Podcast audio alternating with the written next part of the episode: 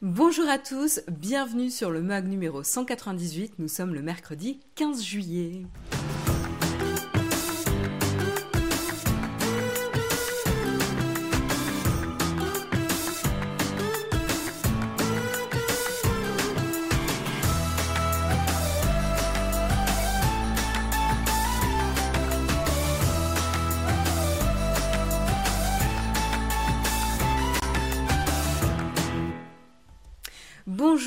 Encore à tous, j'espère que vous avez la forme. Alors je m'excuse d'avance pour l'image qui est euh, sombre ce matin. Euh, j'ai un petit problème de lumière que j'ai pas réussi à régler euh, avant de commencer le live. Donc voilà, je suis sombre, mais c'est pas le plus intéressant. normalement le micro fonctionne, donc vous pouvez m'entendre et on va pouvoir débriefer de l'actualité tech dans des bonnes conditions déjà. Donc voilà, on va se concentrer là-dessus, mais je m'excuse quand même pour la qualité de l'image ce matin. On verra avec euh, Jérôme euh, ce qui a pu euh, se passer. C'est le côté sombre de Marion, exactement, Pierre-Yves. Bon, en tout cas, j'espère que vous avez pu profiter des feux d'artifice hier ou avant-hier, hein, ça dépend des villes, que vous avez pu profiter du jour férié pour ceux qui avaient le jour férié et que vous démarrez la semaine du bon pied. je vous propose de commencer tout de suite avec l'ActuTech.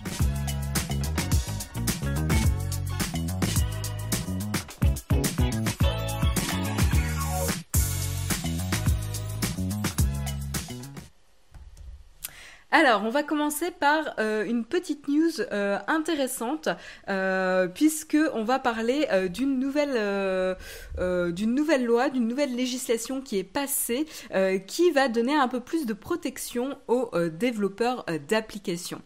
donc, c'est Mac Rumors qui nous qui nous en parle et qui dit qu'en fait, justement, avec l'Union européenne il y a des nouvelles protections qui sont euh, proposées euh, pour les développeurs et qui vont justement impacter les euh, plateformes de distribution d'applications, notamment l'Apple Store, enfin l'App Store d'Apple, c'est pas l'Apple Store mais plutôt l'App Store d'Apple ou encore le Google Play Store.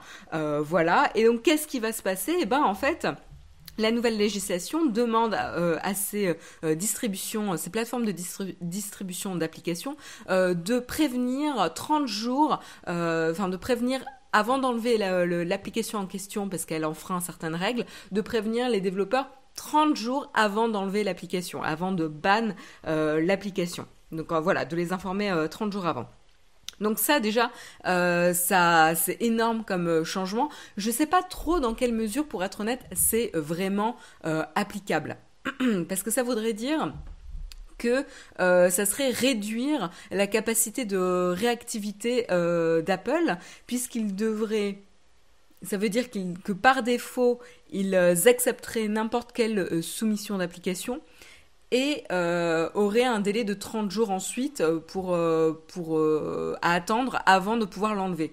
Ce qui potentiellement peut permettre aussi la prolifération d'applications je sais pas, malveillante avec un bug, etc., euh, ou qui ne respecte pas euh, la, les données privées euh, d'un utilisateur pendant, pendant 30 jours. Donc, à voir s'il y a, enfin, si on a un peu plus de détails sur cette législation. Là, c'est vraiment la, la, news que j'ai eue ce matin sur le fait de demander un délai de 30 jours à Apple avant de retirer n'importe quelle application.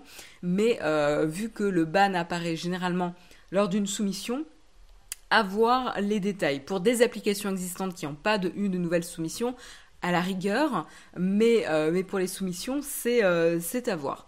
Euh, voilà, donc une information 30 jours avant pour tout ce qui est... ah oui, d'accord. Alors excusez-moi, en effet, je précise, à l'exception de tout contenu illicite, donc voilà, non autorisé ou inapproprié. Donc il y a déjà quand même des des protections quand même pour les utilisateurs ou pour la protection euh, justement pour, euh, pour des, des, raisons de protection. Donc là, ils pourront garantir quand même euh, une réactivité plus, plus importante. Donc voilà, les cas d'exception sur cette règle de 30 jours, c'est contenu inapproprié, non autorisé, des risques de sécurité, de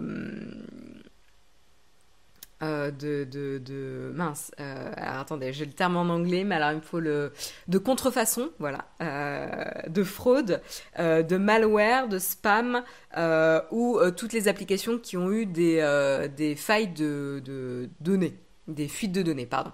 Voilà, donc ça, c'est les, c'est justement, c'est les cas d'exception qui permettront à Apple justement de retirer ou de bannir une application en moins de 30 jours. Mais pour toute autre raison, notamment euh, des euh, raisons de euh, comme pour l'application Hey, vous savez l'application email dont on a parlé, qui ne donnait pas la possibilité de, de souscrire au service dans l'application, de la même manière que Spotify ou Netflix, bah, ça Apple n'avait pas autorisé et donc avait retiré l'application. Bah, là, ça serait pas possible aussi rapidement. Voilà, donc euh, nous dit finalement c'est plutôt bien comme démarche.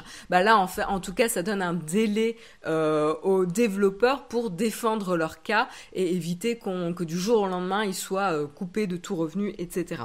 Euh, il y a notamment d'autres protections qui sont demandées pour les développeurs et notamment ça inclut la transparence sur comment les classements ou les listes d'applications trending sont générées. Hein.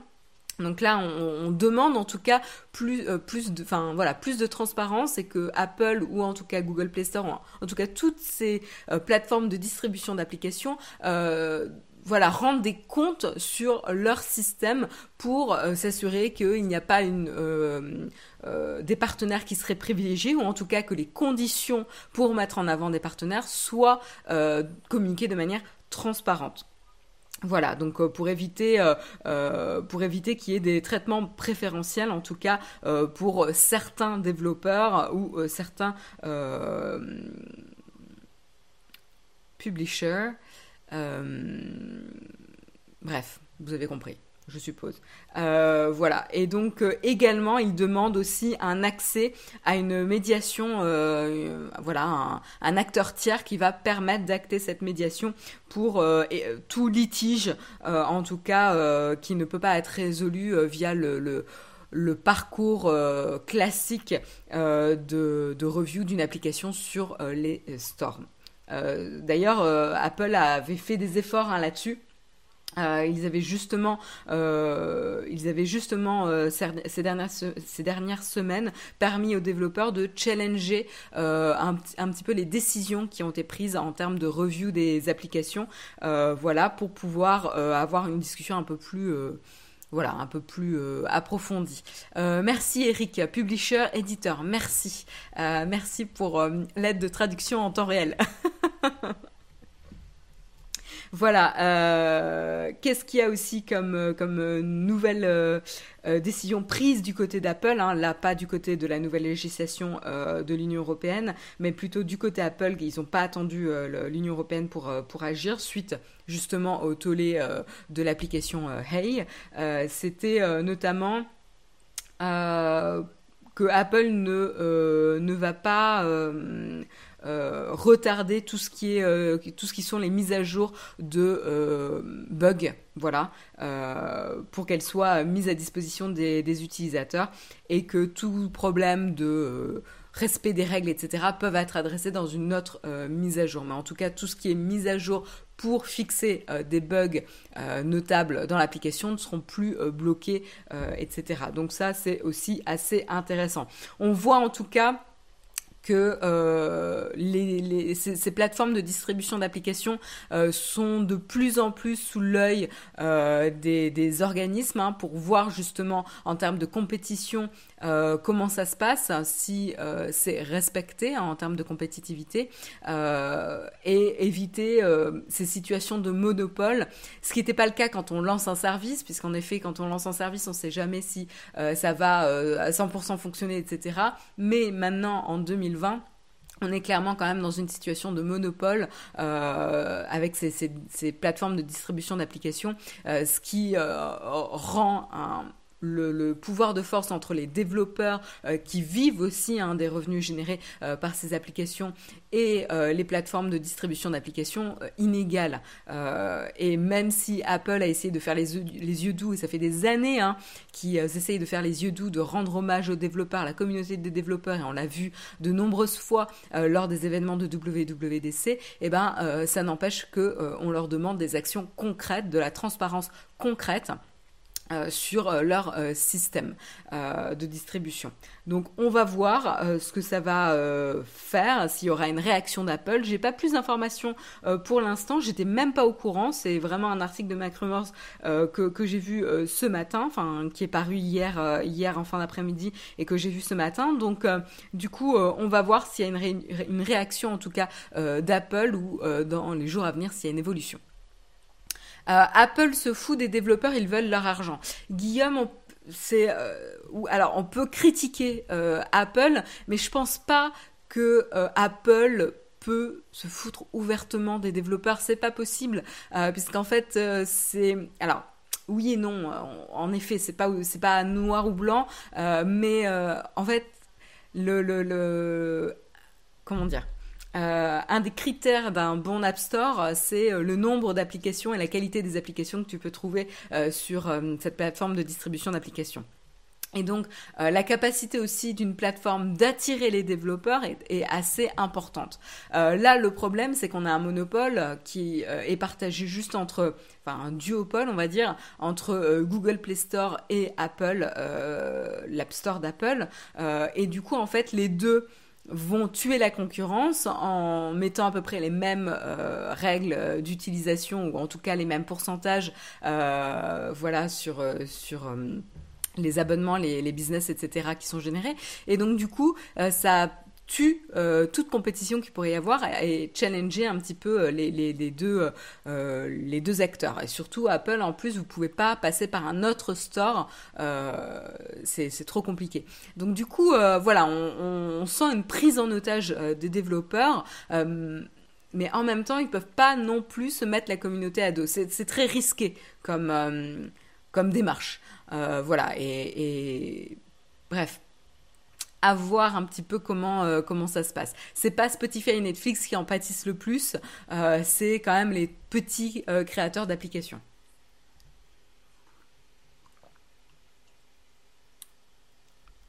Romain, tiens, qui nous dit étant dev indépendant, l'App Store est un super outil pour nous, même avec 30% de commission.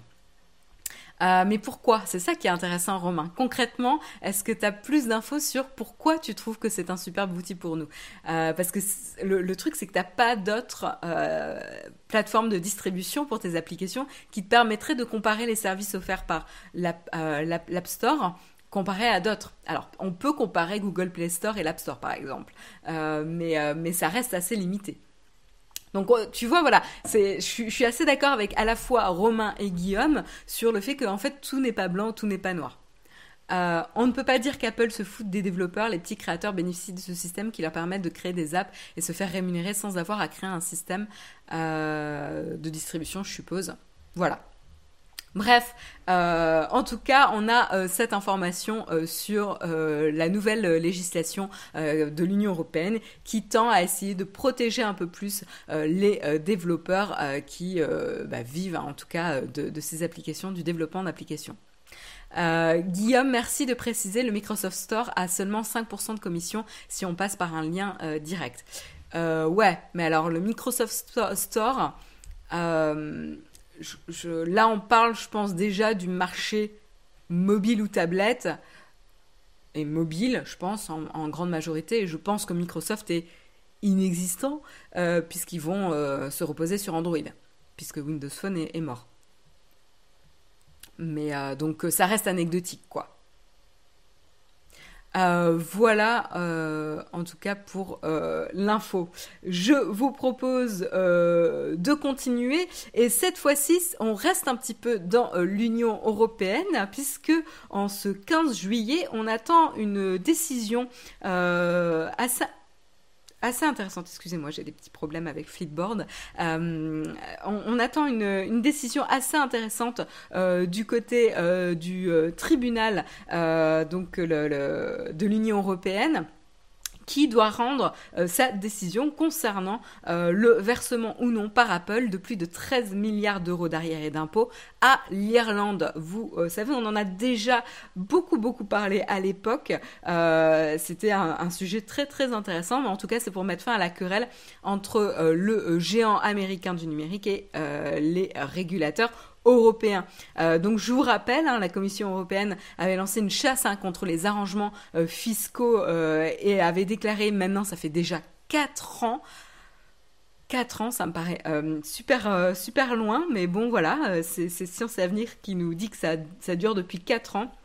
Euh, et euh, Apple avait euh, été pointé du doigt et l'Irlande aussi. Hein. D'ailleurs, on n'avait pas reproché ça que à Apple, mais l'Irlande également. Et on avait reproché à Apple qu'ils avaient profité d'une aide publique illégale en Irlande qui permettait justement au groupe américain de réduire drastiquement les impôts versés en, Europe hein, pendant plus de deux décennies. Et ça, c'était un peu justement le cheval de bataille de Margaret Vestager.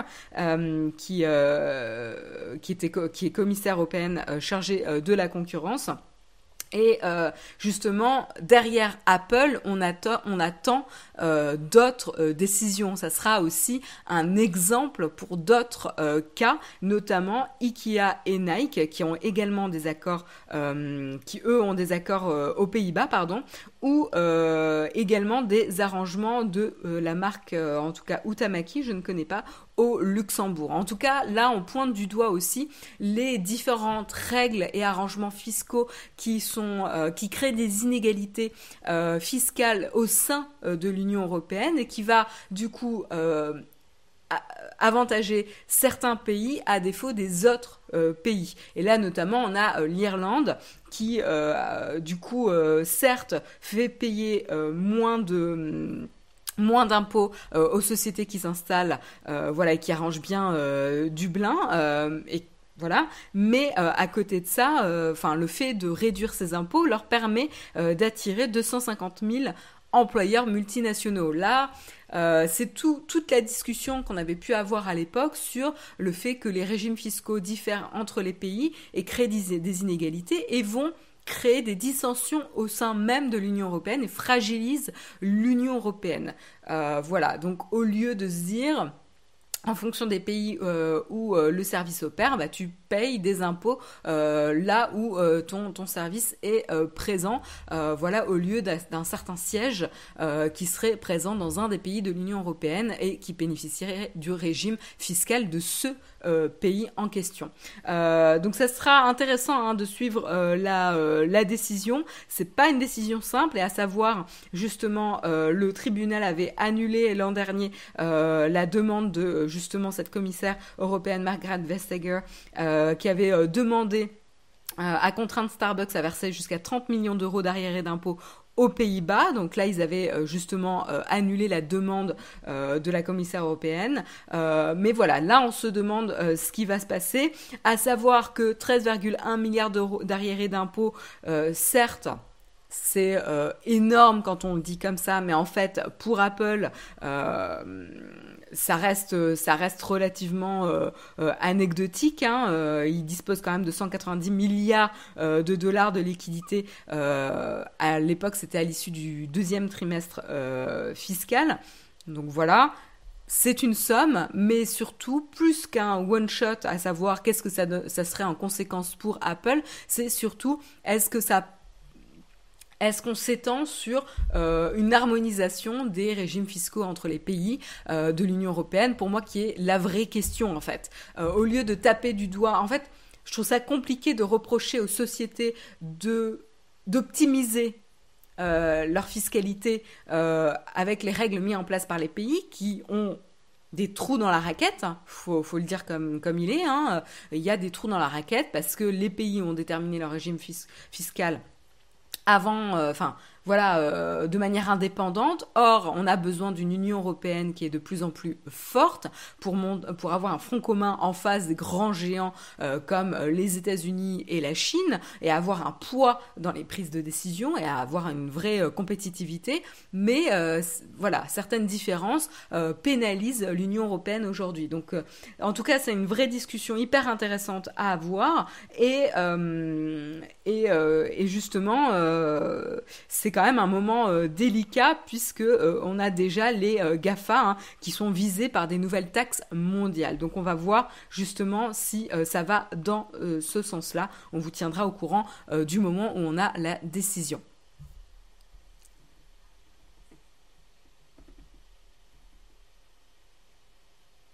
Tout à fait, Pierre-Yves, c'est ce que je disais. N'oublions pas que certains pays augmentent leur attractivité par ce système. Changer tout entraînerait une chute de l'économie de certains pays. Non, mais complètement. Je veux dire, la, question est pas simple du tout, hein, parce que les répercussions euh, sur les, différents pays, euh, en fonction de leur euh, voilà de leur régime fiscal et des faveurs en tout cas qu'ils accordent en fonction de leur régime fiscal, voilà, ça bouleverserait l'équilibre. Hein. Mais, mais en tout cas, c'est une discussion de fond intéressante à avoir.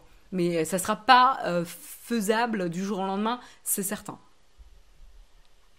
C'est la même chose aux États-Unis entre les États et ça les choque pas. C'est pas pareil, Augustin, euh, parce qu'en effet, c'est une différence d'échelle. Je, comprends à la fois que, tu penses que ça soit euh, comparable, mais c'est pas exactement comparable, puisqu'en fait, ça va. Enfin, comment dire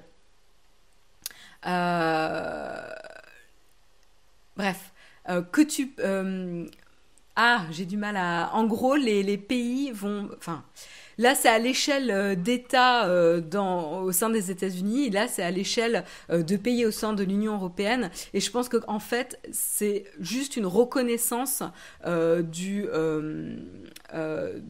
comment dire euh, de l'activité réalisée dans l'Union européenne et d'éviter d'avoir des montages euh, financiers et des optimisations fiscales qui ne reflètent pas le niveau d'activité d'un service au sein de l'Union européenne.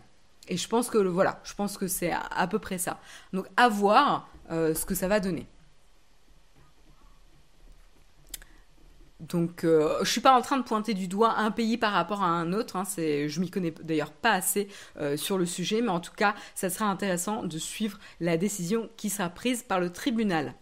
On enchaîne avec une grosse news, la grosse news euh, un peu du jour euh, qu'on a apprise euh, hier, c'est le revirement de Londres du Royaume-Uni quant à la position de Huawei sur le réseau 5G au Royaume-Uni. En effet, ben, qu'est-ce qui se passe? Alors attendez, je prends mes, mes petites notes. je retrouve mes petites notes, voilà, pour raté. Euh, donc qu'est-ce qui se passe? Eh ben, euh, il y a euh, deux décisions majeures sur lesquelles le Royaume-Uni sont revenus. C'est notamment l'achat de matériel destiné à l'ultra haut débit mobile et conçu par Huawei sera interdit à partir du 1er janvier 2021. Donc ça arrive très très vite. Autre décision phare euh, qui a été prise, c'est les réseaux 5G seront nettoyés de tous les équipements fournis par la société chinoise euh, d'ici le 1er janvier 2028. Donc là, on a un peu plus de temps parce qu'en fait, euh, il faut laisser le temps justement aux opérateurs de pouvoir se retourner. Hein. ça va représenter aussi des coûts euh, d'investissement pour eux. Euh, et euh, donc la première décision, ça va aussi demander aux opérateurs de se fournir auprès d'autres industriels et ça va favoriser des industriels notamment européens comme Nokia ou Ericsson. Voilà, euh, mais c'est des, des, décisions qui sont euh, très très importantes euh, et ça vient en addition des, des autres règles qui n'ont pas bougé elles. donc je les rappelle, les autres règles qui étaient déjà en vigueur, c'est concrètement les opérateurs ont interdiction d'utiliser du matériel Huawei dans le cœur du réseau. Donc ça c'était déjà des mesures prises de protection, notamment à proximité de lieux sensibles, bases militaires, sites nucléaires, etc. Et de composer un réseau 5G euh, euh, à plus de 35% par des équipements construits par euh, l'industriel Huawei. Donc ça, ils n'avaient pas le droit de dépasser 35% de, d'équipements construits par Huawei. Donc ça, c'était déjà des mesures mises en place avant ce revirement de décision de Londres. donc elles sont toujours viables, mais en fait, alors que Londres avait pris ces mesures pour limiter la dépendance et le risque par l'équipementier Huawei, ben là carrément ils veulent euh, s'en euh, séparer et devenir complètement indépendants euh, et ne plus avoir de composants du constructeur chinois sur le réseau et les équipements 5G. Donc ça c'est assez intéressant. on peut se demander hein, pourquoi ce revirement. Bah, en fait ils informent que les restrictions qui ont été prises par Washington rendent impossible de continuer à garantir la sécurité des équipements de Huawei à l'avenir. Voilà, donc j'ai du mal, pour être honnête là-dessus, j'ai du mal, on a très peu de détails euh, sur cette euh, déclaration en tant que telle, puisque c'est une citation, euh, et j'ai du mal à comprendre un petit peu pourquoi. Ce que je sais, c'est qu'en tout cas, il y a une pression énorme des États-Unis sur ses partenaires pour euh, expulser Huawei euh, et éradiquer Huawei de, des équipements mobiles. Il y a une guerre, vous le savez, on en a parlé depuis maintenant, euh, bah, j'ai envie de dire des années, hein, parce que ça fait plus d'un an qu'on en parle. Mais euh, les États-Unis font une pression énorme sur la Chine et notamment euh, sur euh, Huawei. le contexte délicat dans lequel le Royaume-Uni se positionne aujourd'hui avec le Brexit, la crise sanitaire, ils vont devoir quand même se reposer sur leurs partenaires historiques, les États-Unis, et donc potentiellement leur faire plaisir. Et donc ça veut dire notamment aller dans le même sens que. Ce qu'on sait aussi, c'est qu'il y a d'autres répercussions et notamment, euh, la, diplomatie américaine a par exemple évoqué que ces derniers mois, les échanges euh, sont en baisse sur le plan du renseignement. Vous savez que certains pays, notamment entre les États-Unis et le Royaume-Uni, ont des accords pour euh, partager des données de renseignement. Et donc, du coup, sur la crainte de la de l'aspect de confiance du réseau ou en tout cas des équipements du côté du Royaume-Uni, bah, potentiellement les États-Unis seraient plus frileux à partager des informations de renseignement. voilà. Donc ça c'est assez intéressant la pression qui est exercée euh, sur euh, le euh, Royaume-Uni. Puis il pas il faut pas oublier non plus que l'autre contexte délicat c'est évidemment la, la, crise politique hein, de Pékin et Hong Kong qui empoisonne un peu les relations entre les deux parties et, et les accords qui ont été passés ne sont plus respectés. Voilà, donc ça c'est aussi assez intéressant. Bref, on a un climat euh, politique euh, et euh, commercial qui est très très très tendu entre la Chine et le reste des pays, notamment les États-Unis et le Royaume-Uni, et également le Royaume-Uni qui se trouve aujourd'hui dans une situation particulièrement délicate. Donc voilà, pas pour l'instant de plan côté France sur un revirement de situation, mais en tout cas c'est le cas du côté euh, du Royaume-Uni. Voilà. Donc c'était important euh, de partager cette information euh, avec vous ce matin. C'est quand même une décision très très importante. Ce qui est intéressant également, c'est donc Huawei se retrouve un peu bloqué de tous les côtés. Hein. Alors excusez-moi, j'essaie de vous retrouver l'article.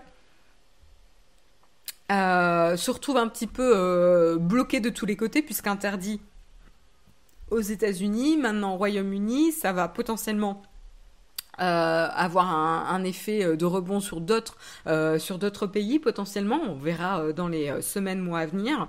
Mais en tout cas, ça n'empêche pas pour l'instant Huawei de partager une hausse de revenus hein, avec cette première moitié de 2020. Oui, oui. Euh, donc en effet, même s'ils sont de plus en plus bannis dans de plus en plus de, pays et qu'ils ont euh, notamment souffert euh, de la vente sur la vente des smartphones avec la crise sanitaire, comme beaucoup, comme beaucoup de constructeurs. Hein, eh ben, ils ont quand même enregistré une hausse de revenus, notamment.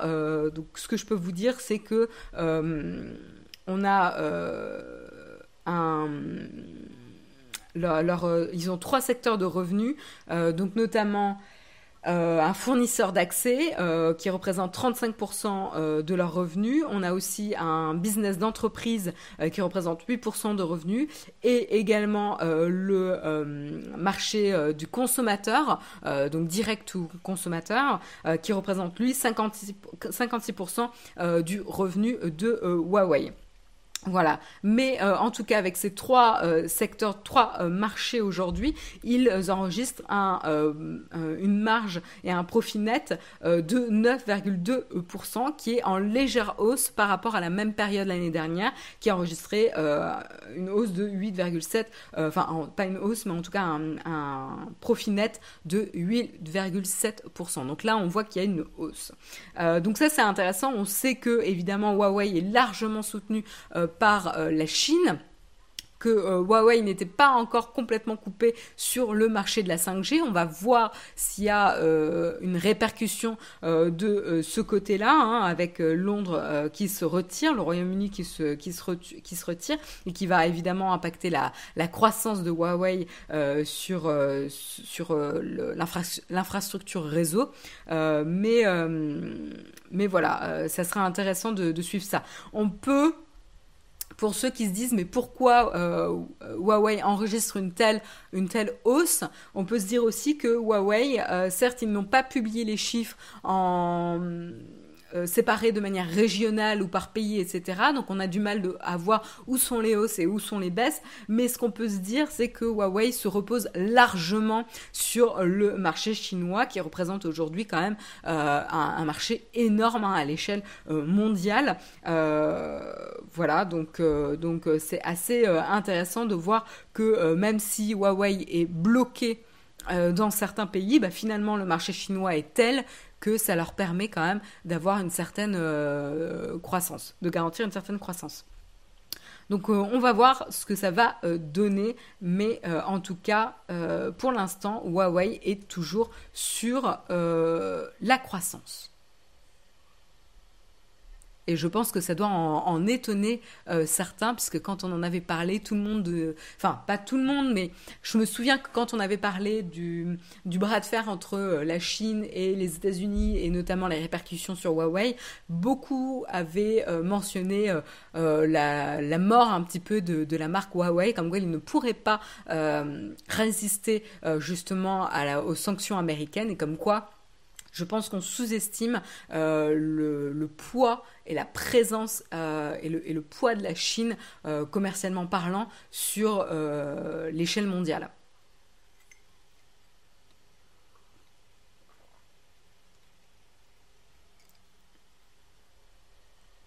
Euh, certains journalistes français disent que Huawei a deux ans d'avance sur la 5G. Oui, il y aura, des impacts hein, sur, euh, sur tout ce qui est 5G si on ne peut pas euh, se reposer sur Huawei. potentiellement, il y aura du, délai, moins d'efficacité. C'est voilà. Il, il, faut faire en effet des compromis. En tout cas, c'est le choix qui a été pris du côté du Royaume-Uni.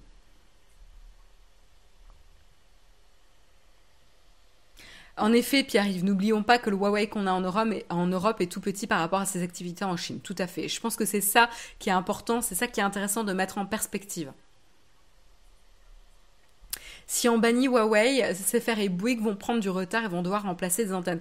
Oui, alors après, c'est pas encore, euh, voilà, c'est pas encore d'actualité. Et en effet, tu as raison de le préciser. Euh, en France, euh, Orange et Free Mobile ont informé qu'ils n'utiliseraient pas, qu'ils n'utilisent pas de composants, en tout cas de Huawei, du constructeur chinois, sur les réseaux 5G, etc. Par contre, Bouygues et SFR, eux, oui. Et donc, du coup, s'il y a dans le futur, potentiellement, on reconsidère cette décision euh, de l'utilisation euh, des composants Huawei dans l'infrastructure 5G en France, euh, évidemment que ça va ben, déstabiliser potentiellement la compétition entre les quatre acteurs aujourd'hui. Voilà. En tout cas, on continue parce qu'on parle de 5G, mais il n'y a pas que la 5G dans la vie, il y a évidemment la 6G et oui, on est en 2020, on n'a toujours pas la 5G euh, disponible, en tout cas c'est en cours euh, de déploiement, qu'on parle et qu'on rêve déjà euh, de, la, de la 6G. Alors qu'est-ce qui se passe? Qui rêve de la 6G Eh ben c'est Samsung, Samsung. Alors évidemment on avait des chercheurs qui, ont, qui se sont exprimés sur la 6G, mais c'était un petit peu genre très théorique, etc. Et, et un petit peu comme ça restait un peu comme euh, comment dire des plans sur la comète. Là, c'est intéressant, c'est avoir un constructeur de la trempe euh, de Samsung qui s'exprime sur qu'est-ce que voilà, à quoi servirait la 6G et qu'est-ce que ça veut dire euh, le déploiement de la 6G. voilà, quel type d'usage voilà, quel, quel type d'usage serait permis par le déploiement de la 6G Parce qu'en fait, pour justifier un nouveau standard, il faut évidemment prouver qu'il y aura une vraie utilisation et que ça sera clé pour euh, bah, booster et motiver euh, le développement et le, déploiement évidemment euh, d'un nouveau standard. Ça se fait parce que tout a un coût évidemment et donc il faut d'abord prouver que la valeur est plus importante que le coût que ça représentera. Euh, donc là, c'est intéressant parce que là, euh, ça vient, euh, ça vient de Samsung qui, qui s'exprime là-dessus. Alors évidemment, sur qu'est-ce qu'on peut attendre en termes de performance si on, part sur la, la, 6G, c'est des, des pics de taux de data qui seraient 50 fois plus importants que la 5G. voilà, donc avec un euh, désolée parce que c'est un petit peu technique en termes de, termes, donc j'essaye de, voir comment je peux vous traduire ça en termes euh, compréhensibles.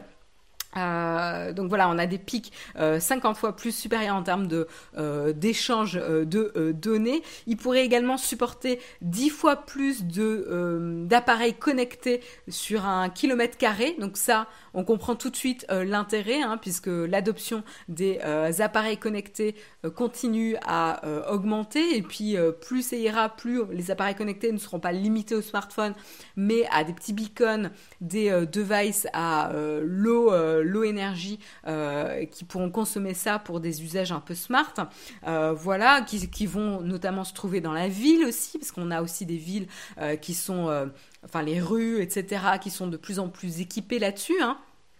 Euh, J'avais envie encore de parler de la Chine, euh, etc. Mais il n'y a pas que la Chine hein, qui équipe euh, ces, ces, villes euh, de capteurs intelligents hein, pour pouvoir être euh, voilà, soit optimiser la circulation, soit pour avoir une gestion un peu plus euh, intéressante de la circulation euh, ou des besoins, ou ça peut être des poubelles intelligentes qui vont signaler quand elles sont pleines pour mieux gérer la récupération et la collecte des déchets. Enfin, il y a plein d'usages, d'usages possibles.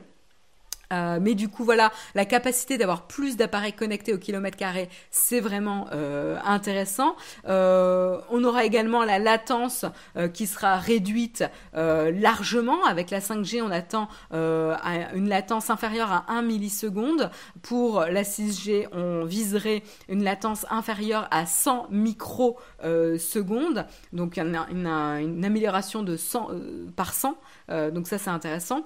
Euh, et donc plus de, confiance et de et de, de, un, réseau plus euh, euh, plus solide, on va dire ça, on va dire ça comme ça et euh, qui est moins énergivore aussi. Donc ça, il y a un vrai intérêt. Hein. Euh, pouvoir réduire euh, la, consommation d'énergie pour tous ces réseaux, c'est un vrai, c'est un vrai critère, hein. c'est un, vrai axe de développement. Maintenant, sur les usages, parce qu'il y a ça qui est aussi très intéressant dans la prospection un petit peu de Samsung, on va avoir évidemment une, une bande, un réseau plus rapide pour les devices mobiles plus de... Euh, euh, excusez-moi, j'ai du mal à traduire un mot là. Je, vais juste le faire parce que je, ça m'énerve. je veux pouvoir euh, vous le dire. J'ai tellement l'habitude de l'utiliser en anglais que je j'arrive même plus à savoir quel est le mot qu'on utilise en en français. donc je vais vous dire ça tout de suite. Fiable. Ouf je vais y arriver. Reliable, c'est fiable. Donc voilà, donc des réseaux plus fiables, notamment sur tout ce qui est communication à basse, fréquence pour tout ce qui concerne notamment les véhicules euh, autonomes, euh, tout ce qui est automatisation euh, dans les industries, etc. Donc ça aussi, ça va être clé pour le développement. Hein. Vous savez que les véhicules autonomes, ça arrive, et donc pouvoir avoir un réseau qui est plus fiable pour les véhicules autonomes, ça c'est un vrai usage dans le futur. On aura également euh, des, euh, des, technologies euh, de, de vision d'ordinateur plus performantes. Désolée, je vous fais la traduction à la volée, c'est affreux, mais bon, en gros, ça va permettre tout simplement à des systèmes de pouvoir traiter plus d'informations, parce qu'en fait, les systèmes de vision ont une capacité évidemment largement supérieure à la vision humaine et donc ça veut dire aussi beaucoup plus de données à traiter euh, en même temps et donc du coup euh, une demande de performance euh, et de consommation aussi plus importante. Donc pouvoir réduire à la fois la consommation pour tout ce qui est traitement de données visuelles sera clé et pouvoir donc réduire la consommation et être plus performant sera très très important. on a également euh, aussi euh, un critère du côté de, des euh, appareils de XR. donc moi je ne savais même pas ce que ça voulait dire la XR, donc je me suis renseignée ce matin. Et la XR c'est à la fois la réalité augmentée et la réalité virtuelle ensemble. En gros, c'est un terme générique pour contenir les deux en fait. Voilà. Euh, quand on parle de XR, ça peut à la fois parler de réalité augmentée et à la fois de réalité virtuelle. Et donc du coup, euh, ça aussi, cette 6G permettrait justement euh, des expériences encore plus immersives, plus potentiellement portables et un meilleur taux en termes de données échangées pour, pour tout ça. pour tous ces équipements. Donc qu'est-ce qu'on a aussi? On a également aussi, donc là on part dans des usages peut-être un peu plus euh, prospectif.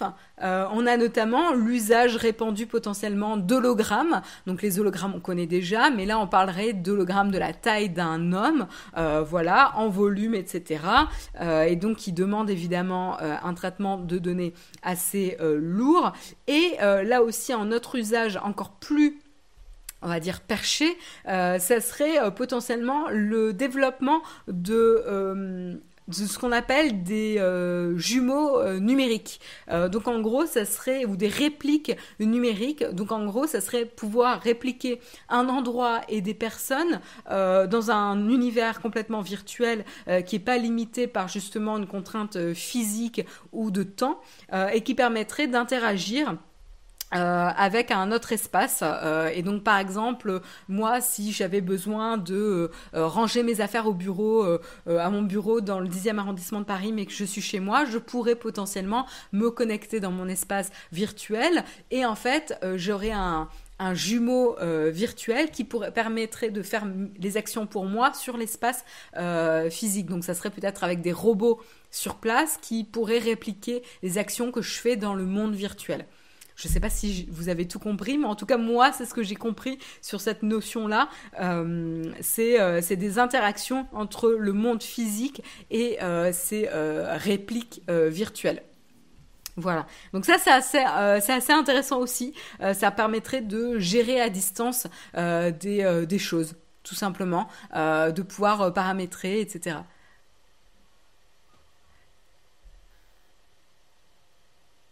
Voilà.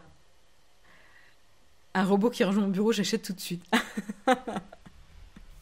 voilà, en tout cas, euh, mais je trouvais ça assez euh, rigolo de discuter un petit peu de qu'est-ce qu'on peut imaginer avec euh, la 6G. Donc, juste pour quand même pour préciser, Samsung prévoit potentiellement un, déploiement commercial deux ans avant la date prévue, c'est-à-dire en, en 2028. Donc on n'y est pas encore et des discussions un peu plus précises autour de la 6G euh, qui démarreraient aux alentours de 2021. Donc finalement ça arrive très très vite hein. euh, parce que voilà entre le temps des discussions et qu'est-ce que ça veut dire euh, la 6G et la commercialisation, bah, finalement le laps de temps est relativement court mais voilà on n'y est pas encore mais je trouvais ça quand même intéressant d'aborder le sujet avec vous ce matin. on continue on continue avec euh, un nouveau type de caddie proposé par Amazon. Oui, oui, non, c'est pas une, blague. Euh, Amazon a conçu un caddie euh, et la spécificité de ce caddie, c'est que c'est un caddie intelligent. Alors, je vais vous le montrer un petit peu pour que vous ayez une idée de à quoi ça ressemble, quand même. Voilà, donc là vous voyez un caddie. Donc à première vue, euh, il n'est pas euh, révolutionnaire, donc il est en plastique un peu plus léger, etc. Nous, c'est vrai qu'en France, on a plutôt tendance à voir euh, des caddies plutôt en, métal, mais moi j'ai déjà vu des caddies en, plastique en France aussi, même si c'est un peu moins répandu. Et voilà, ce qui est intéressant aussi, c'est qu'il y a un petit écran intégré dans le caddie. Donc ça, c'est assez intéressant aussi. Donc voilà pour euh, l'aspect, mais ce qui est en plus, du look, euh, Amazon c'est pas limité juste à ajouter un écran intelligent et à revoir potentiellement le look. Ce qui est intéressant, c'est que c'est un, vrai caddie intelligent euh, qui va vous permettre tout simplement de faire vos courses euh, sans avoir à passer par euh, une file pour payer, tout simplement. Vous allez pouvoir quitter le magasin sans payer. Alors certains, ça va rappeler le concept d'Amazon Go qui vous permettait de vous déplacer dans un supermarché, enfin pas un supermarché, mais une supérette. Et la supérette était équipée de capteurs, de caméras, etc pour repérer quels sont les articles que vous mettez dans votre panier et pouvoir sortir sans euh, avoir l'étape de paiement sur place, mais automatiquement avec votre téléphone connecté sur votre compte Amazon, vous débitez avec les cartes enregistrées. Là, en fait, on est sur quelque chose de différent, c'est-à-dire que ce caddie serait mis en place euh, dans des magasins qui ne sont pas équipés de caméras, de capteurs, etc. Toute l'intelligence serait limitée dans euh, le caddie. En, tout cas, euh, voilà, ça serait euh, les capteurs sont présents dans le caddie, etc. Il n'y a pas de choses additionnelles en plus de votre smartphone, évidemment, à avoir. Donc c'est ça qui est intéressant.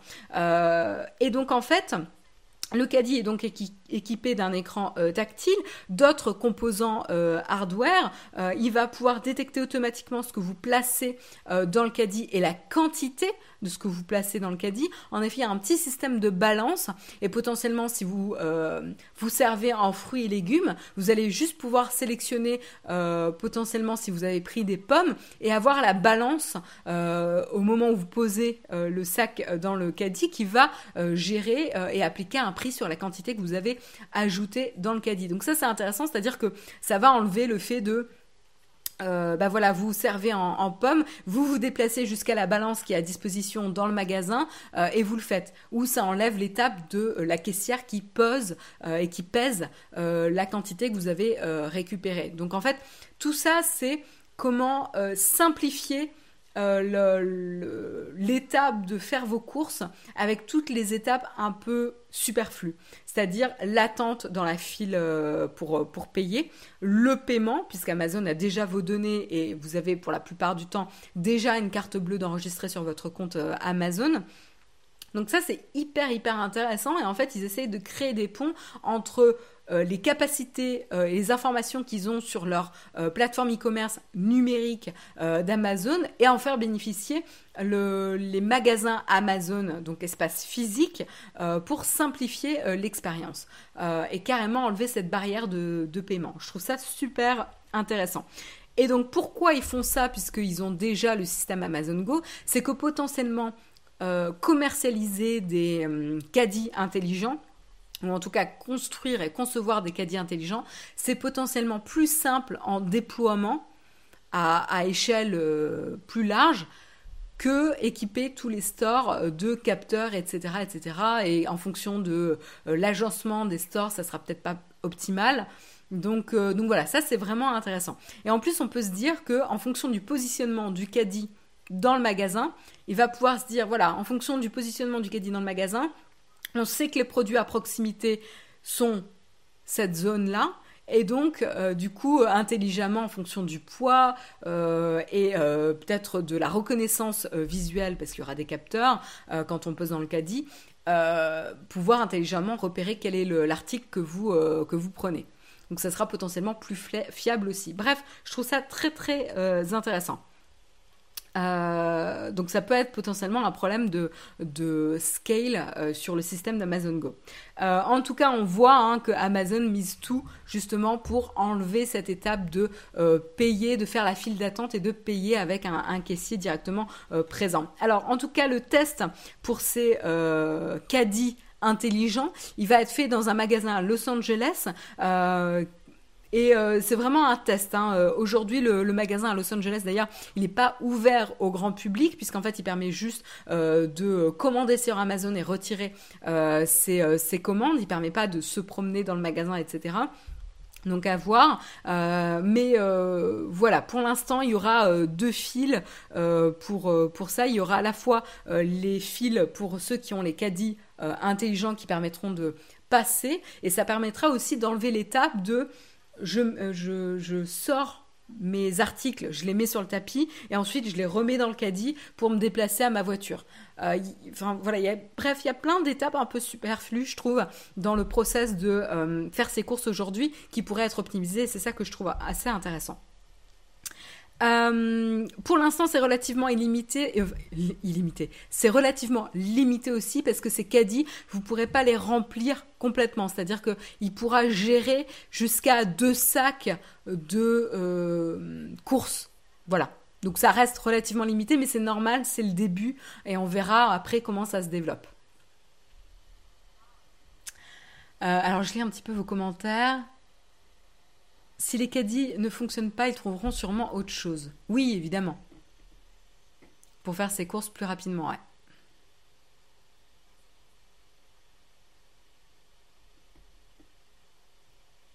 Ça va être une caisse libre-service sur roulette finalement. Bah, non, plus que, plus que ça, parce qu'en fait, tout ce qui est, euh, tout ce qui définit une caisse, c'est-à-dire la transaction, réaliser la transaction, elle est, elle transparente, elle n'existe plus. En fait, elle disparaît. Donc, en fait, c'est pas forcément une caisse mobile, c'est juste plus de caisse. Euh, et c'est ça qui est encore plus intéressant, Julia. C'est vraiment, euh, on enlève une étape pénible, contraignante et qui formalise le paiement, la transaction, ce qui a un aspect très négatif dans l'esprit de la personne qui achète, plus tu rends la transaction transparente, invisible, plus il y a de chances que la personne achète plus aussi. Donc c'est ça aussi l'intérêt euh, d'Amazon.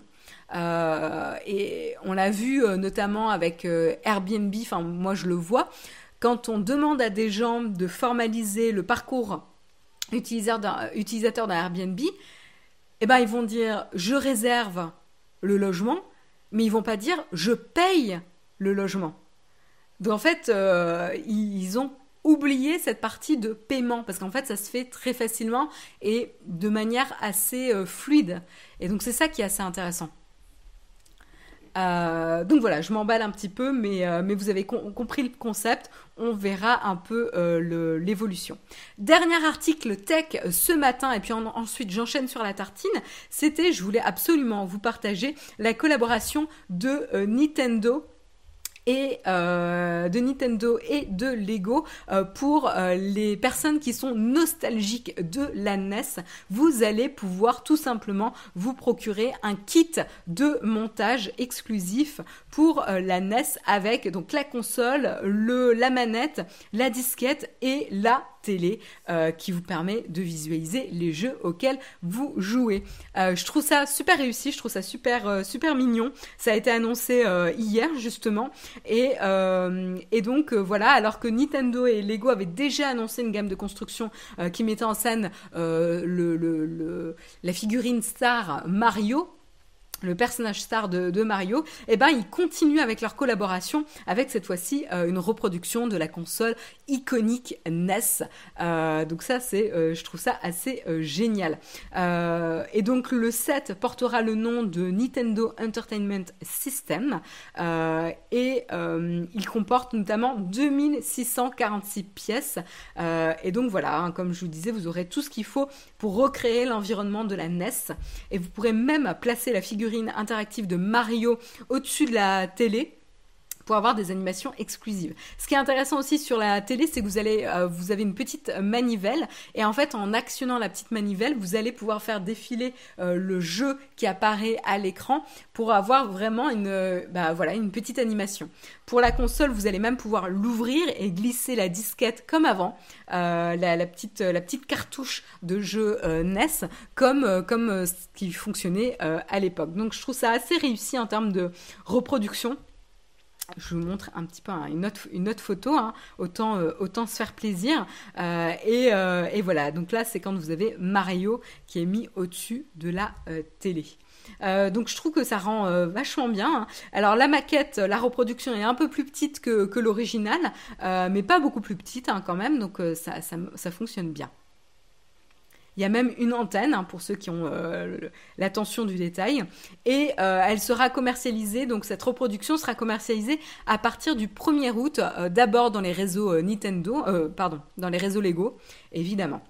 Et ça sera au prix de 229,99 euros. Donc en gros 230 euros pour pouvoir vous procurer ce set, ce qui est un prix cher, mais qui est assez aligné avec tous les sets de collectionneurs qu'on peut trouver un petit peu chez, euh, chez Lego. En tout cas, ce qui est intéressant, c'est que ça pourra ouvrir un petit peu la porte à des euh, autres reproductions de systèmes d'entertainment, de divertissement potentiel dans le futur. En tout cas, on sent que Lego vise euh, la communauté geek de manière assez pertinente. Hein. Je trouve qu'en effet, il y a un vrai marché.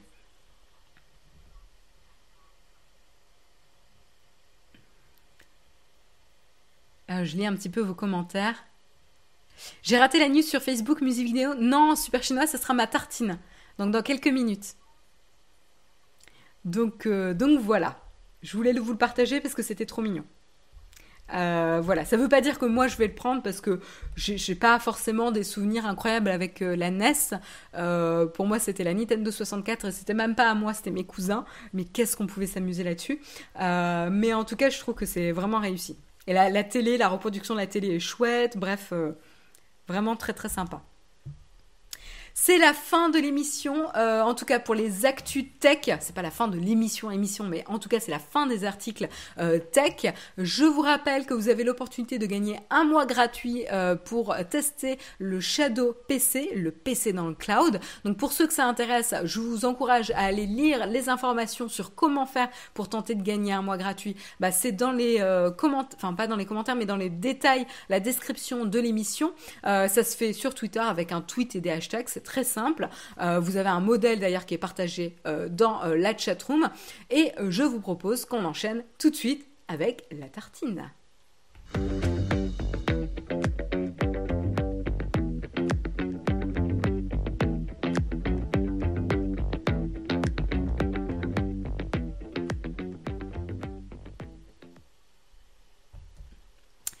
Voilà, c'est la tartine de l'émission, vous le savez, le mercredi, j'aime bien vous parler de streaming. Et en fait, ce matin, je suis, euh, enfin hier soir plutôt, je suis tombée sur une news euh, que j'ai trouvée particulièrement intéressante euh, qui pourrait avoir des grosses répercussions sur euh, YouTube. Et c'est euh, la news c'est du côté de Facebook. Alors justement vous avez vous l'avez mentionné donc super chinois 127 c'était toi qui l'as mentionné dans la chat room tu me parlais de la news de Facebook musique vidéo bah c'est justement ça.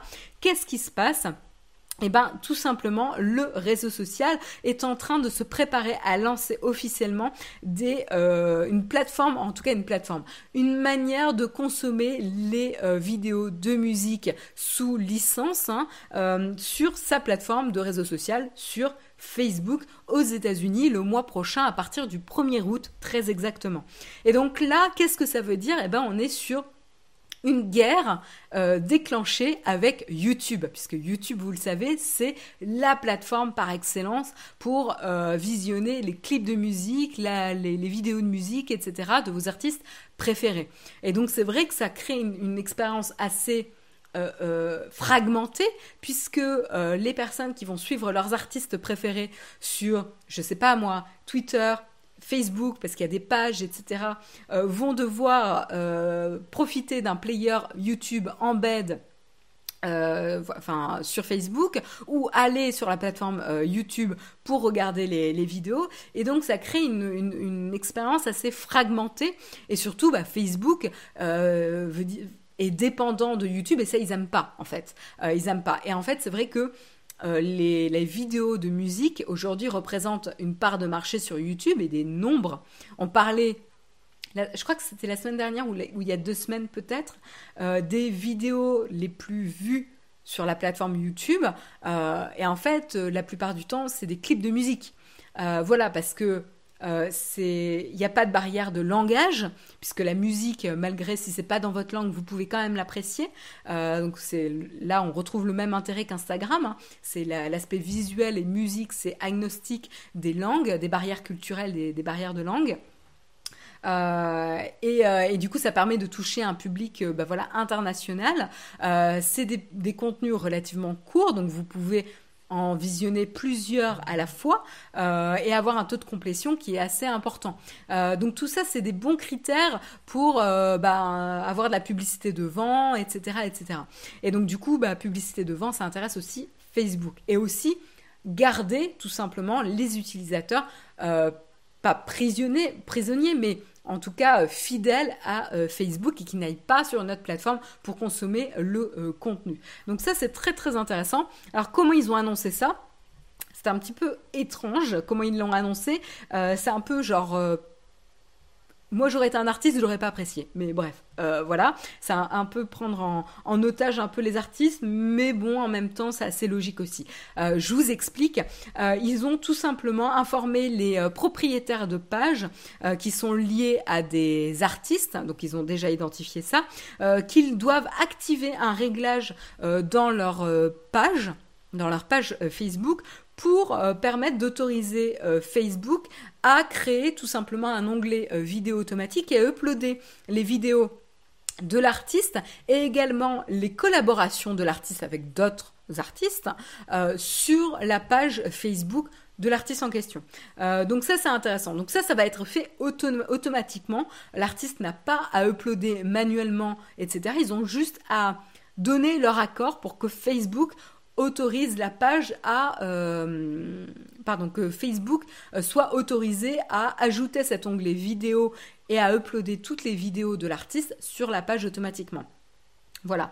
Si euh, les personnes donnent pas leur accord, en tout cas les pages ne donnent pas leur accord ou en tout cas ne prennent pas d'action d'ici le 1er août 2020, euh, eh ben Facebook va automatiquement créer un duplicata de page de, de l'artiste euh, qui comportera le nom de l'artiste avec official music à côté euh, pour pouvoir créer de nouveau cette page automatiquement et uploader le contenu. voilà, donc ils veulent absolument pousser le contenu vidéo musical sur la plateforme Facebook. Donc ça, on sent un gros gros euh, push parce que ça donne, ça laisse pas beaucoup de temps euh, pour les artistes pour se retourner. Euh, je veux dire, ça laisse moins d'un mois. Voilà. Donc d'un côté, c'est quelque chose de très positif pour les artistes parce qu'ils n'ont aucun travail à faire et ils vont pouvoir uploader, enfin avoir leurs vidéos directement disponibles sur Facebook. En même temps, voilà, tout est fait un peu automatiquement euh, de manière un peu imposée. Bah voilà, Vincent, c'est ce que tu dis dans la, dans la chatroom. Du coup, il l'impose. Oui, euh, en effet, il l'impose. Et en fait, euh, ce qui se passe, c'est que Facebook euh, est en pleine négociation avec Sony, enfin avec les, labels, les, labels, les plus gros labels hein, qui existent. Donc on a Sony, Universal Music et Warner Music Group aussi. Donc on a, voilà, donc on a Universal, Universal Media Group, Sony Music et Warner Music Group. Donc les trois plus gros labels Et à savoir que ces trois gros labels contiennent des petits labels qu'on ne sait pas qu'ils appartiennent aux gros labels euh, explicitement, mais en fait, voilà, ces trois labels qu'on représente je vous dis un, pourcentage lambda, mais 90% du marché des labels euh, aujourd'hui dans le monde. Euh, et donc pouvoir négocier justement avec ces trois-là, ça permet de s'assurer une, présence des contenus de musique vidéo sur la plateforme. Et donc en fait, en effet, ces trois labels, ça fait maintenant pas mal de temps, on en avait déjà discuté, ils sont très intéressés par la capacité d'avoir un compétiteur à YouTube, parce qu'aujourd'hui, les labels se, sentent pris, au piège et pris en otage par YouTube, qui euh, ben, a le monopole aujourd'hui sur la plateforme de distribution des clips vidéo. On le sait que Vevo, est mort hein, là-dessus. Hein, euh, avant, il y avait Vevo qui existait notamment aux États-Unis en termes de plateforme indépendante. Maintenant, ils ont une chaîne YouTube. Euh, je ne sais même pas si ça continue d'exister, pour être honnête. Euh, mais YouTube a le monopole en termes de plateforme de distribution de euh, vidéos, de musique. Et donc, c'est assez intéressant de voir comment Facebook est en train de marcher sur les plates-bandes de, YouTube. surtout que on, voit encore de plus en plus de synergie entre Google qui est à la fois le cœur de business et publicitaire, comme Facebook, et qu'ils ont YouTube pour cette, cette, plateforme de distribution de vidéos et que Facebook veut se lancer là-dessus euh, également. Mais l'intérêt, c'est que Facebook a une expérience plus complète euh, avec les utilisateurs, puisqu'en fait, vous pouvez venir via et suivre vos, artistes préférés. Et, quand je parle de Facebook, on parle des, vidéos de musique sur Facebook, mais potentiellement à l'avenir sur Instagram aussi. Et donc, vous pouvez on peut imaginer dans le futur que vous pouvez potentiellement suivre vos artistes préférés à la fois sur Instagram et à la fois sur Facebook et avoir accès très facilement aux vidéos de musique, ce qui est quand même génial. Euh, voilà. Alors que YouTube, eux, ils n'ont pas Google puisque Google est mort, donc ils n'ont pas ce lien de suivre des artistes. Euh, après, ils ont la partie écoute de musique de manière un peu plus complète. À voir. On va voir euh, de manière intéressante si c'est plus l'écoute musicale, même si YouTube est pas un des acteurs majeurs majeurs non plus là-dessus. Hein, par... Je sais pas. Là, ce serait intéressant d'avoir plus de chiffres. Euh, je les ai pas en tête. Et je les ai pas cherchés, j'avoue. Mais entre Spotify, Apple Music et YouTube Music, dans ma tête, Spotify et Apple Music représentent un peu plus de part de marché que YouTube Music aujourd'hui. Euh, et donc potentiellement, voilà, euh, entre Facebook et YouTube, il va y avoir vraiment une vraie compétition qui va euh, s'enclencher.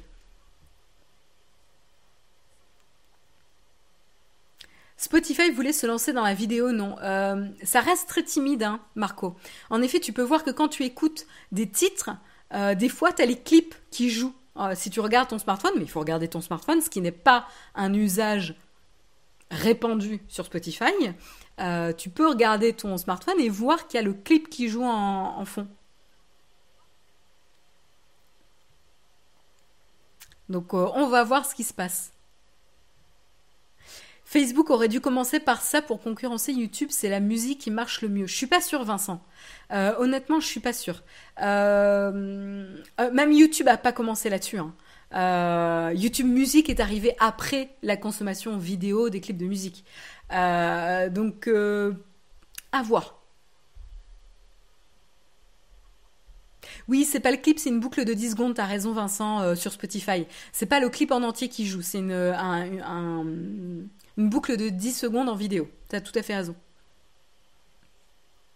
Donc, euh, donc voilà, je voulais vous mentionner ça euh, ce matin parce que euh, bah, je trouvais ça assez intéressant et ça sera voilà, assez excitant de voir l'évolution qui se passe entre les deux. Là, ça sera juste aux États-Unis, le premier test. On verra quand ça arrivera en France. Voilà. Euh, mais écoutez, il est 9h08, je suis grave à la bourre comme euh, d'habitude en, ce moment. Hein. Euh, je vous propose de terminer l'émission rapidement avec les FAQ pour voir si vous avez des questions. on lance les cornfac.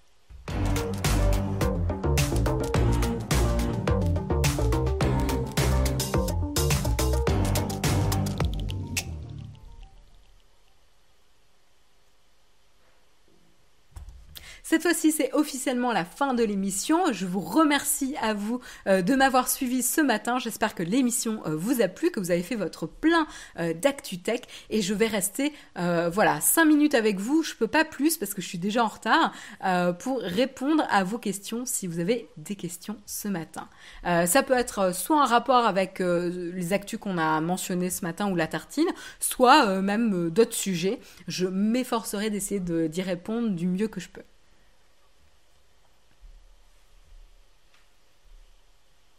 Euh, merci Samuel, en effet, euh, il y a une nouvelle vidéo qui est sortie, très intéressante d'ailleurs, sur YouTube. Euh, donc si vous êtes intéressé pour comprendre un peu les prises de décision de YouTube et le fonctionnement de YouTube, je vous encourage d'aller voir la dernière vidéo sur la chaîne officielle de Naotech. Alors, est-ce que vous avez des questions ce matin? Très bonne journée à ceux en tout cas qui, qui nous quittent et qui vont au boulot.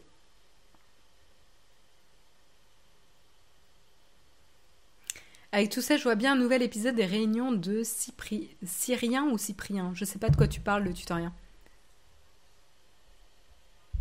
Ce sont les clips qui marchent le mieux sur YouTube. Ouais. Tout à fait. Des idées de séries. Euh, écoute, euh, qu'est-ce que j'ai regardé dernièrement? On a commencé euh, la nouvelle série, c'est sur quelle plateforme? Euh, Je crois que c'est sur euh, Amazon Prime, mais je suis pas sûre. La nouvelle série Love Life avec, je crois que c'est Anna Kendrick, qui est en fait une anthologie d'histoires d'amour. Donc en gros, chaque saison, vous allez suivre un personnage et suivre son parcours amoureux. Euh, et ce personnage, en tout cas, les univers peuvent être complètement déconnectés, quoi. Euh, et donc chaque épisode, là, on, donc on suit le personnage d'Anna Kendrick, euh, et chaque épisode est une histoire d'amour qu'elle a vécue. donc on suit son parcours amoureux. c'est mignon. C'est, on a vu quoi, deux épisodes, je crois, jusqu'ici? c'est encore trop tôt pour juger pour moi. Euh, moi, je suis tout à fait cliente de ce genre de choses. En plus, il y a des acteurs que j'aime beaucoup dans la série. Il y a notamment un des acteurs de Halt and Catch que j'adore. Euh, c'est bien joué. Après, c'est euh, l'héroïne est un peu irritante, comme généralement les personnages d'Anna Kendrick. Elle, elle, joue des personnages généralement un peu, un peu irritants, un peu caricaturaux. À voir. Euh, mais c'est trop tôt, on a vu que deux épisodes. Euh, moi j'ai envie de continuer en tout cas. Euh, ça, ça, se regarde bien, c'est efficace, c'est rythmé, c'est attendrissant, bref, à voir. J'ai enfin vu 10%, c'est génial, même si ça part un peu en live. Ouais, moi j'aime beaucoup 10%, ouais. j'aime beaucoup 10%. Et sinon, en autre, en autre série que je suis en train de regarder, euh, j'avais commencé sur OCS parce que c'est une série HBO. Euh, comment elle s'appelle? Ah non, c'est ben, sur. Euh, excusez-moi, Love Life, c'est sur OCS. Voilà, euh, puisque je viens d'ouvrir OCS et je vois en, premier euh, Love Life. Donc non, c'est sur OCS. Et non, j'avais commencé une autre série, I Know This Much Is True, parce qu'en fait, on retrouve, euh, on, suit deux jumeaux, interprétés les deux par Mark Ruffalo, qui est un acteur que moi j'aime beaucoup. Et la performance est très impressionnante. Et on suit en fait deux jumeaux dans leur vie, donc c'est une série dramatique.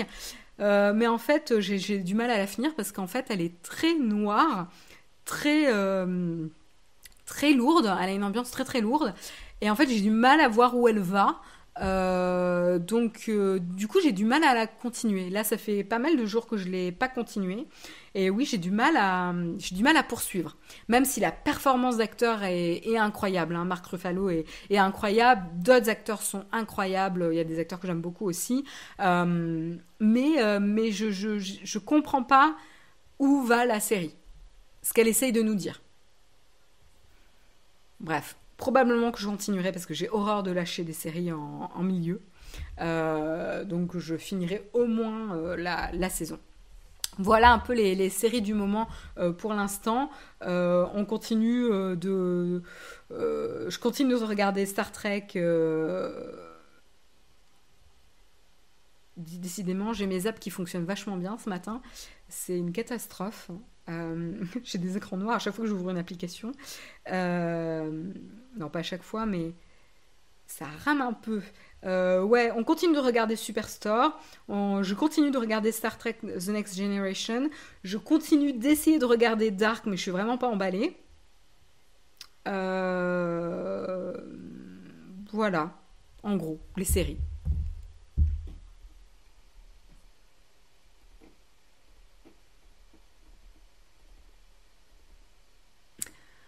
Pas de nouveau chat compagnie prévu car Whisky savait mettre de l'ambiance de, bon matin. En plus, adopter un chat à la SPA est une super bonne action. Euh, le tutoriel, c'est trop tôt. Euh, c'est trop tôt, ça fait même pas. Euh, enfin, Whisky nous a quitté fin février. je, je, trop tôt. Je suis encore, tu vois, dans, le deuil. puis en plus, c'est pas forcément le bon moment. non, non.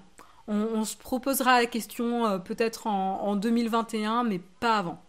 Ça, c'est sûr on se laisse un peu de temps. Voilà, on veut pas prendre un chat pour remplacer whisky. Euh, on, prendra un chat quand euh, c'est le quand c'est le bon moment. Voilà. J'ai fini aux arcs, je conseille. Oui, on en a beaucoup parlé, ouais, en effet. Dark est très, difficile à suivre, mais aussi très bien foutu et très bien réalisé. Oui, c'est très beau hein, comme série. Euh, franchement, la production est, bluffante. mais, mais bon, voilà. je sais pas quoi dire sur euh, Dark.